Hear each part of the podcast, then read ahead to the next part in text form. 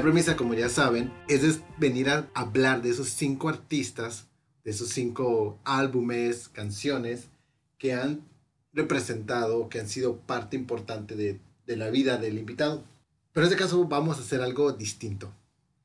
Hoy les voy a hablar no de los cinco, sino de aquellos que no llegaron al primer episodio. Como ya saben, casi cada temporada que inicia, pues presento un episodio personal. Y en esta no es la excepción. Hoy les voy a hablar de lo que son los, los discos, digamos, del 6 al 10. Y cuando empecé a hacer la lista, en aquel momento que inicié el podcast, hice una lista de 50 discos, más de 50 discos de hecho. Y empecé a hacer, pues a borrar este sí, este no, este bla, bla, bla, bla, bla, este sí, papá. Y la última ronda fue de las más difíciles porque una persona como yo, como varios de ustedes que eh, sé que escuchan o que están pendientes o que han venido invitados, es muy difícil hacer un narrowing, una, una selección pequeña de solamente cinco para venir a hablar. Entonces, esos que quedan relegados con el, hoy ya casi estaba, pero lo menciono, no lo menciono, o déjame hacer un extra, esos son los que voy a hablar. Y bueno, el primer disco que les voy a hablar es el Untitled de Blink 182. Creo que es su quinto álbum y aquí es donde empiezan a hacer las cosas un poco más serias. Eh, si bien recuerdo, creo que en esta época era Tom DeLonge que dijo que ya no quería ser solamente recordado como aquella banda donde solo hacían canciones simples y tontas y parodias en sus videos musicales. Y es cuando empiezan a crear Untitled. Bueno, no estoy seguro, pero curiosamente muchas de las artistas cuando quieren hacer un disco serio o para que los tomen en serio, tienden a utilizar su nombre principal, ¿no? O hacerlo, que el, que el disco se llame como el nombre de la, del artista como tal o como el nombre original. En este caso, pues solamente le pusieron Untitled, pero también a veces es conocido como Blink 182. Y los temas que aquí tocan son un poco más serios, más en el sentido de como de relaciones, como un sonido un poco más post-hardcore. Eh, bueno, no tanto en el sentido hardcore, hardcore como tal, pero más bien ya no se basan solamente en melodías pop punk, sino en agarran las influencias de las que siempre hablan, como este Cure, como es este, creo que incluso dicen Fugazi, eh, cosas así de ese estilo, para crear este nuevo, nuevo disco. Yo recuerdo que antes de escuchar el Untitled, pues yo conocía Blink 182 solamente como lo que nos mostraba MTV o VH1. No indagaba más allá. Creo que el disco que había escuchado anterior era el de... Eh, completo, perdón, era el, el en vivo donde sacaron el video de Man Overboard. Pero cuando sale el Untitled, yo ya estoy en la prepa, creo que estoy entre tercero y cuarto.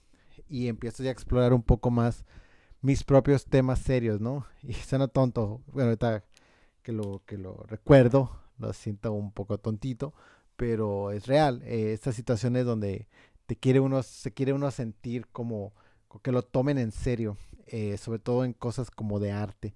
Fue en la época donde empecé a explorar un poco con mi escritura, con mi teatro. Y a la par están estos artistas que no solamente es Blink 182, también está eh, creo que es el mismo año donde sale el disco de Britney, de, eh, de Britney Spears, el In the Zone de Britney Spears, donde ella también, como mencioné en un episodio, empieza a explorar y ser un poco más segura en cuanto a lo que quiere crear. Y Blink 182 aquí hace lo mismo, eh, empiezan a tomar temas serios de relaciones, a llevarlas a, a, una situación no cómica como sería What's My Age Again, sino una situación ya más con una temática seria, pues ya no en un sentido de, buscar la risa, como es Feeling This o Violence, que es, aunque sus canciones puede que tengan ese sonido similar de pop punk, también llegan a tener este, se comienzan a sentir esas influencias de las que les mencionaba, eh, sobre todo influencias más ochenteras tipo The Cure y un poco más emo. Claramente este disco tiene las canciones de la canción más conocida de ellos, creo yo, aparte de, All the Small Things, que es I Miss You, una balada, creo que la de las baladas más reconocidas de la música emo, que está súper inspirada por Lullaby de The Cure y creo que fue uno de los éxitos más grandes que ellos han tenido a nivel, no solamente en el lado alternativo, sino a nivel popular. Llegó incluso a listas de Billboard, de, la música pop, del Hot 100 y es una melodía, es este es este como este sentimiento, ¿no? De, de solamente, no solamente extrañar a alguien, pero de decirle que ya eres parte de su vida y que por eso lo extraña, ¿no? Me recuerda un poquito a, no sé por qué se viene a la mente la canción de Gone de NSYNC, donde Justin Timberlake, recuerdo que, que le, que escribió la canción porque Britney Spears fue cinco minutos a la tienda, no sé por qué me estoy acordando de esto, pero fue a la tienda cinco minutos y entonces escribió esta canción Gone, donde la I miss you no se convierte en un te extraño porque te fuiste, sino te extraño porque no estás en este momento conmigo y quiero que lo, pues, que lo estés, ¿no?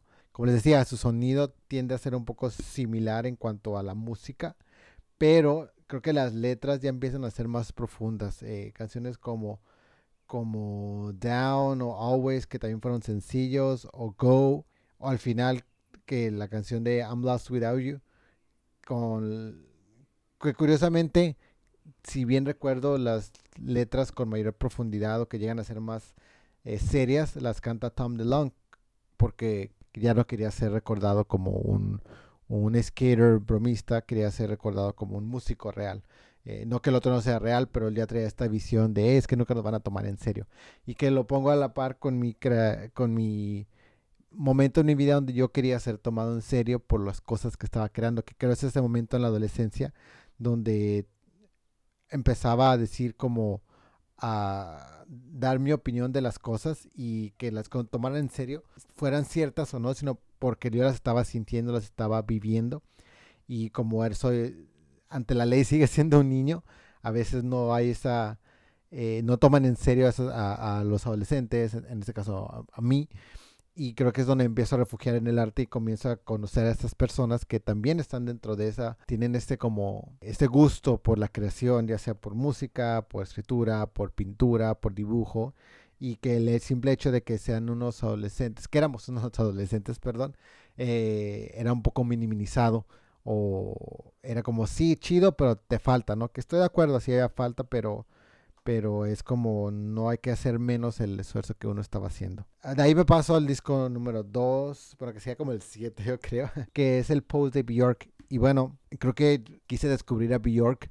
Dije, quiero escuchar toda su discografía de inicio a fin, en orden cronológico, pero si bien recuerdo, empecé con Homogenic y luego ya me fui a debut y por consecuencia a Post. Y Post es su disco más cohesivo musicalmente. Bueno, entre Post y Homogenic y Vespertine son sus discos que están cohesivamente, eh, musicalmente hablando. Post es una oda de amor hacia su vida londinenses ya cuando estás viviendo dentro, ¿no? Porque sí, eh, recuerdo que debut era a la idea de vivir en Londres y post es cuando ya estás viviendo ahí.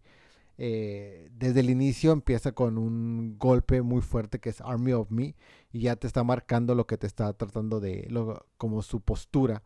Army of Me es una canción super, sumamente agresiva y está dedicada a su hermano que no quería hacer nada, creo, andaba de flojo, dice como que si te metes conmigo vas a conocer toda esta gama de Bjorks que no conoces como tal. De ahí se brinca, creo que en ese momento era mi canción favorita de ella, que es Hyper Ballad, que es esta hermosura de balada donde expresa esta situación donde, donde estás con alguien y quieres despertar también, que despiertas antes para sacar toda tu basura mental y empezar bien, ¿no? Eh, ¿A qué me voy con esto? Como esta idea de, de soltar lo propio para que no afecte en la relación como tal, que es algo que se me hace sumamente hermoso. Y lo que tiene el post para mí es que se convirtió en esta situación donde creo que en este, antes de conocer a Bjork, yo todavía estaba eh, consumiendo música a través de los canales de televisión y, las estaciones de radio. Y aunque hubiera música alternativa y música rock y punk y metal, lo que tú quieras, de todos modos sigue siendo distribuida a través de un canal un poco más comercialón, como SMTV, VH1, Telehit o la 91X, que en ese tiempo estaba la 105.3 Rock todas estas estaciones, aunque sí tengan a tener música alternativa, sigue siendo aquella que está mandando las disqueras. Entonces la exploración realmente de música indie o de música más eh, no tan comercialona, pues uno la, tiene, la tenía que uno buscar más allá, ¿no? Y creo que aunque para la época donde reconozco, que es en el 2003, el descenso de popularidad de Björk pues empieza a, eh, empieza a hacer, ¿no? Ya no me toca la Björk que tiene los top tens en, con canciones como Human Behavior o incluso las canciones de Post, que son canciones que llegan a ser éxitos mundialmente, pero me toca conocerla, digamos, en retrospectiva. Entonces, cuando conozco el Post, para mí, cuando lo escucho, perdón, es cuando digo, wow, hay música, porque Post es un disco popero, y es cuando digo, wow, hay música pop que puede ser alternativa y que puede ser diferente, que puede eh, resonar de otra manera que no sea, y sin hacer por menos, ¿no? Música de Pink, de, de Britney, de Madonna, de Cher, pero que en su esqueleto sigue siendo música pop, porque lo que tiene al menos estos discos de Björk este, tienen una base pop en cuanto a su, estructura, a diferencia de lo más reciente que tiende a ser un poco más pues experimental. Tiene creo que la canción favorita de todo el mundo que todo el mundo reconoce a Björk por It's Also Quiet, pero también tiene estos lados donde explora tanto las sensaciones como en Enjoy o su lado romántico como es Impossible Maybe, que es una balada de inicio a fin de una relación, ¿no? Y tiene una de las frases, creo, más bonitas, que es esta, Since you've been gone, I'm using lipstick again. I suck my tongue in remembrance of you. Que es como esa situación de ese, güey, ya desde que te fuiste, pues ya regresé a, pues, a pintarme la boca, a arreglarme, a hacer, a reconectar conmigo. Pero sí, toda la, toda la, la canción como tal son estas eh, frases que que exploran este o que expresan más bien eh, lo que es una relación amorosa de en sus diferentes etapas. Y al final tiene lo que es una de mis canciones favoritas de todo el tiempo. Y creo que de las más importantes es la canción con la que cierra que se llama Headphones que es una es un suspiro casi casi un whisper su música su voz es casi eh, susurrada al oído mientras le está confesando a alguien que el mixtape que le hizo hace que se duerma, ¿no? Que duerma en el sentido tranquilo, como de seguridad, como decir, ah, gracias por el, lo que compartes, lo tengo dentro de mí, ¿no? Y, y lo que tiene es que se llama headphones y dice, my headphones, they saved my life. Y recuerdo perfectamente que en esta época era la que yo usaba mis audífonos, entonces, bueno, creo que la mayoría de la gente que me conoce sabe que siempre traigo audífonos. Este tiempo era más prominente mi uso de audífonos, ¿no? Tanto en la preparatoria como en la universidad. Post como tal es una eh, marca lo que es Bjork, lo que puede ser Bjork, ¿no? Porque aunque debut se vuelve como una situación excéntrica de todas las, como de todos los sonidos que puede hacer, Post es cuando ya hace una visión de lo que quiere hacer musicalmente y una propuesta. Y para mí em, abre las puertas, tanto junto con Homogenic, de lo que puede ser el pop que no es como tal comercial, que puede ser incluso igual de expresivo y de igual de, pues de, que te hace sentir, ¿no? No solamente lo que está viendo de MTV. En ese tiempo era MTV, ahorita ya es Spotify, ¿no? El que te da el algoritmo de lo que deberías escuchar. Pasamos a lo que son los Beatles con Sgt. Pepper's Lonely Heart Club Band. Y bueno, lo que tienen los Beatles para mí es que creo que varias veces ya lo he comentado. Los Beatles son una banda, bueno, yo creo que no, no a mí, ¿no? Sino que todos han tenido esta situación de que en algún momento de su vida, al menos la gente de mi generación, sus papás pusieron los Beatles en su casa. Alguna canción, alguna canción, She Loves You, Yeah, Yeah, eh, in the Sky with Diamonds, que es parte de este disco, eh, o Hey Jude, Let It Be. En algún momento, estoy casi, casi, casi 100% seguro que nuestros papás, al menos de mi generación, pusieron The Beatles en casa. Y eso pasó conmigo, pusieron los Beatles y después en la prepa los reconozco y utilizo la palabra reconocer porque fue en una clase donde volteé y dije, yo conozco esa canción, yo conozco esa canción. ¿Cómo es que reconozco, no? Y pues son los virus. Y bueno, lo que me pasa a mí cuando quiero conocer una banda que ya es de los 60, de los 70, que no es exactamente de mi generación, o que está debutando en estos años, es que me voy a su discografía completa. Y eso pasó con los virus. escuché el, el, number one, que son los greatest hits. Me fui con Please Please Me with the Beatles, Hard Day's Night, Help. Y obviamente no se escucha esto con en una semana, ¿no? Se escucha a través de meses, años y así. Y yo decía, bueno, ¿por qué es una banda tan influenciada? Que causa tanta influencia y que todo el mundo dice que el experimento de los virus y, y, su lado este raro y todo, ¿no? Es hasta que yo creo que llego a al Sgt. Pepper's Lonely Hearts Club Band porque recuerdo que me brinco el Revolver y el Rubber Soul que digo, oh, esto es a lo que se refieren. Porque lo que tiene Sgt. Pepper's Lonely Hearts Club Band es que es una mezcla de sonidos en todas sus canciones y de temas, temas musical, temas dentro de las letras, pero que son cohesivos dentro de la presentación, dentro del disco. Empieza con Sgt. Pepper's Lonely Hearts Club Band como esta idea de, de, de, volverse a presentar como tal, como ahora somos la banda de este artista, ¿no? Que estamos aquí invitados, ¿no? Porque se vuelve un concepto. Eso es lo que tiene, es un disco concepto. Y puedes darte cuenta cuando escribe Lennon o McCartney o en este caso Harrison. Creo que Harrison solo tiene la canción de Within You, Within You, Without You. Tiene mi canción favorita de los Beatles de todo el tiempo, que es With a Little Help with My Friends.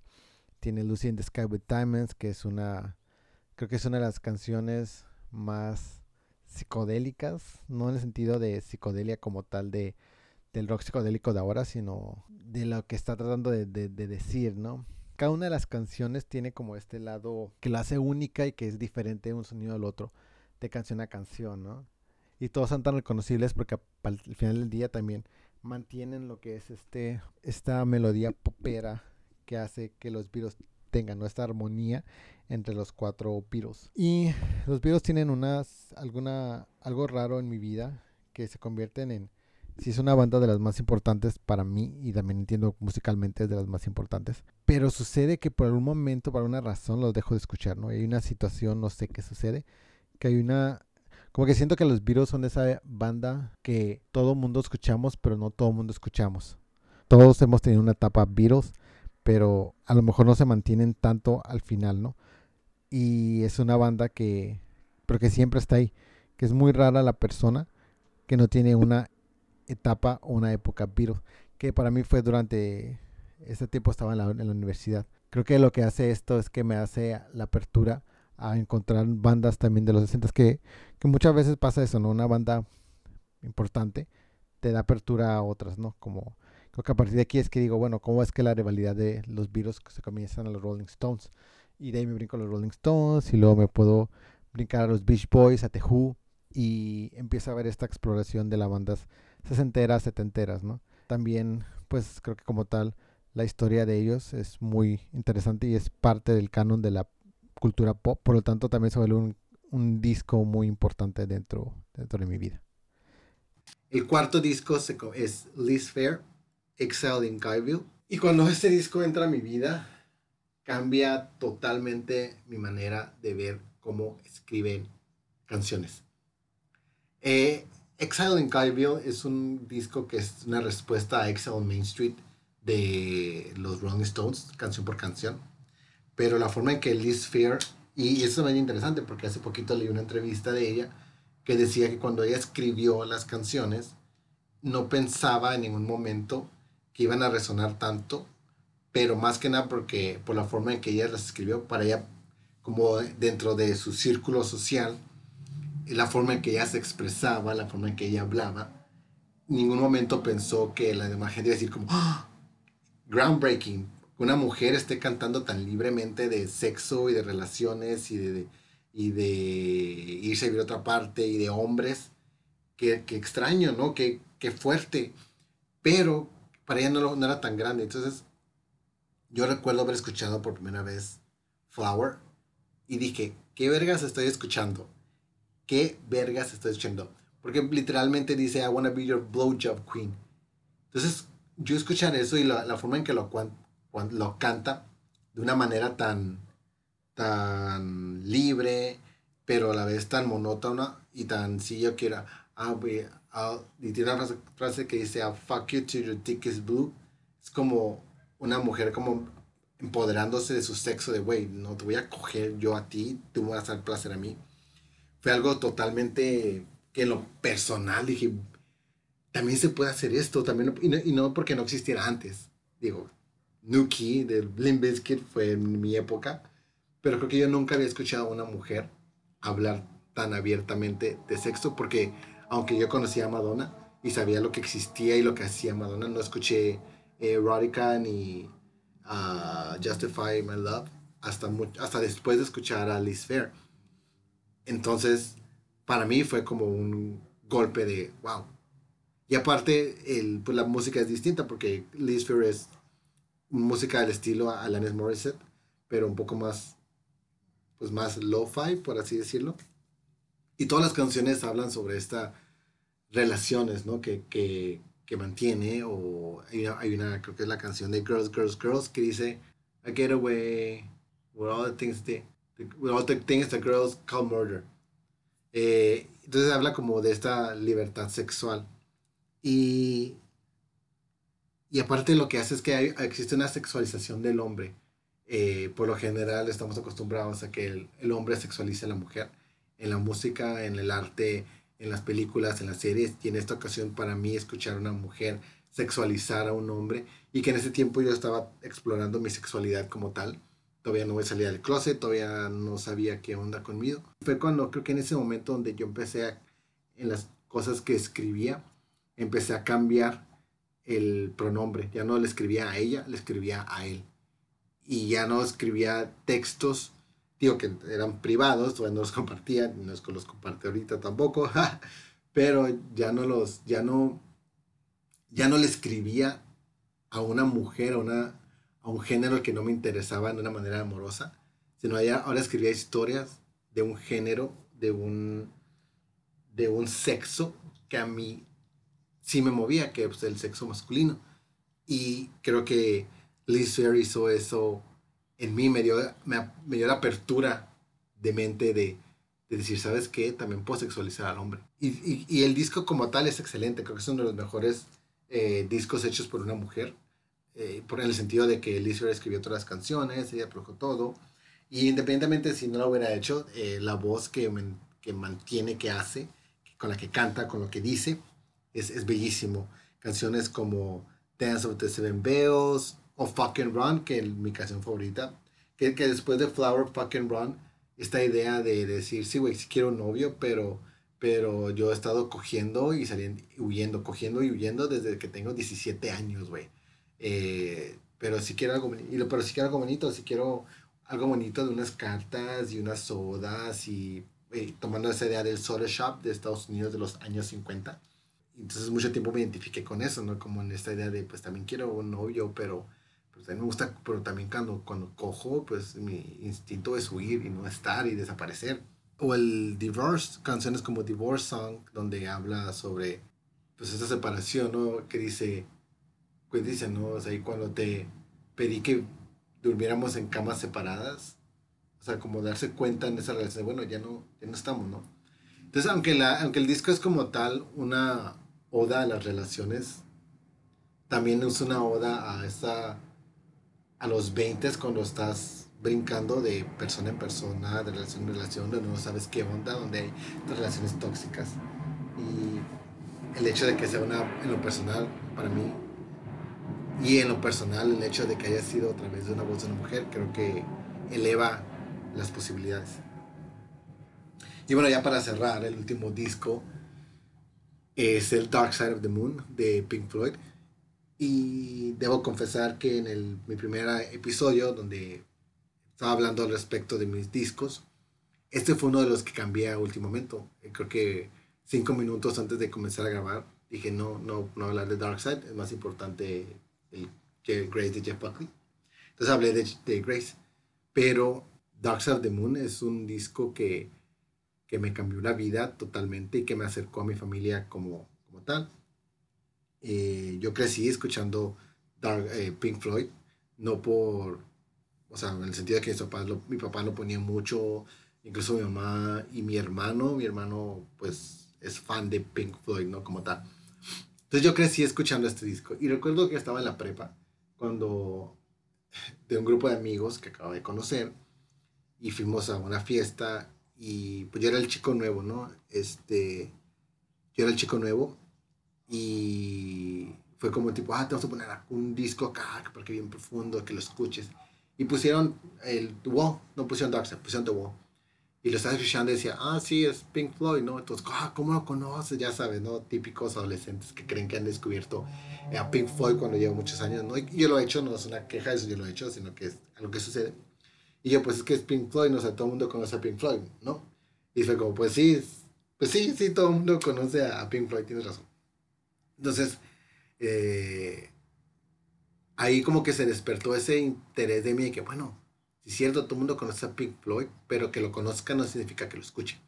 Entonces ya pasó la fiesta, bla, bla. Y regresé a casa y recuerdo que le pedí a mi papá el disco de, de, Dark Side. No le pedí el, el The el Dark Side que me lo prestara. Y lo escuché en mi, en mi cuarto en aquel entonces y recuerdo que dije, verga, esta madre es una... Qué chingado estoy escuchando, ¿no? Porque que es un disco 70, 80, creo. Y los temas que maneja, lo que las letras, los sonidos, o sea, es un disco perfecto de inicio a fin.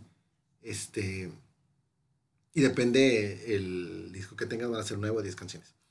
Pero bueno, y recuerdo que lo escuché y dije, órale, esto es lo que dicen que es Pink Floyd. Esto es la importancia de Pink Floyd. Y se volvió algo que, pues un disco que continuó estando en vida y lo escuchaba y lo escuchaba y lo escuchaba. Más que el The Wall, todo el mundo escucha The Wall o Animals o Wish You Were Here, todo el mundo ama Wish You Were Here, que es un excelente disco. Dice canciones como, como As and Them o Money, que tienen letras icónicas y eh, imágenes que ya se quedan en el inconsciente colectivo de, pues, de todas las personas que escuchan rock. En lo personal, The Great Kick in the Sky, una, esa ha sido una de las canciones que más me han llegado. yo recuerdo cuando llegué a esa canción, cuando llegué a esa canción, fue un release de algo que estaba pasando en mí, que recuerdo que lloré tanto, que dije, ¿qué acabo de escuchar? ¿Qué belleza acabo de escuchar? ¿Y por qué me provocó este llanto inesperado? Eh, As and Them es una canción que la escuché toda mi vida, toda la infancia. Mi hermano la ponía una y una y otra y otra y otra vez. Igual que Money. Y Time, que son los, creo que fueron los sencillos como tal. No, ya, entiendo por qué lo hace, o sea, por qué lo, lo, repetía. Y lo que tiene este disco es que también fue un unificador, porque eh, pues es un, un, álbum que nos tocó escuchar en vivo y en Coachella, cuando Ryder Waters se presentó y, y tocó el disco en su completo. Y lo vi con mi hermano con mi papá. Y una amiga, mi amiga Daniela. Y creo que estar los tres maravillados escuchando un, un artista con el que mi papá creció y que se lo pasó, se lo pasó a mi hermano y luego me lo pasó a mí. Y compartir ese momento, los tres, fue una de las mejores experiencias de mi vida. Porque hubo un momento donde volteé así nomás de reojo y pude ver como una sensación de, de pertenencia, de, de sí, ellos son mi familia, eh, como un, un, acercamiento inconsciente a, hacia con ellos. Y el hecho de que haya sido un disco completo, de que nos tocó experimentar juntos, creo que cementó más la razón por la cual es un disco muy importante para mí. Y bueno, estos son los discos, digamos, del 6 al 7 con los que comparto. Estamos comenzando lo que es la cuarta temporada. Los invito a que, si gustan participar, nos inviten un, nos manden un DM un mensaje privado en cualquiera de nuestras redes, ya sea por Instagram o por Facebook, que nos pueden encontrar como Five Records Podcast. Les invito a que nos escuchen, ya estamos en Spotify o en Apple Music o en cualquier red donde escuchen sus podcasts favoritos. También los invito a que nos den un rating de 5 estrellas, ya que si nos ponen unas 5 estrellas, cuando otras personas busquen podcasts de ese tipo, nuestra opción va a salir al inicio. Mi nombre es Dante MC y esto es Five Podcast. Gracias.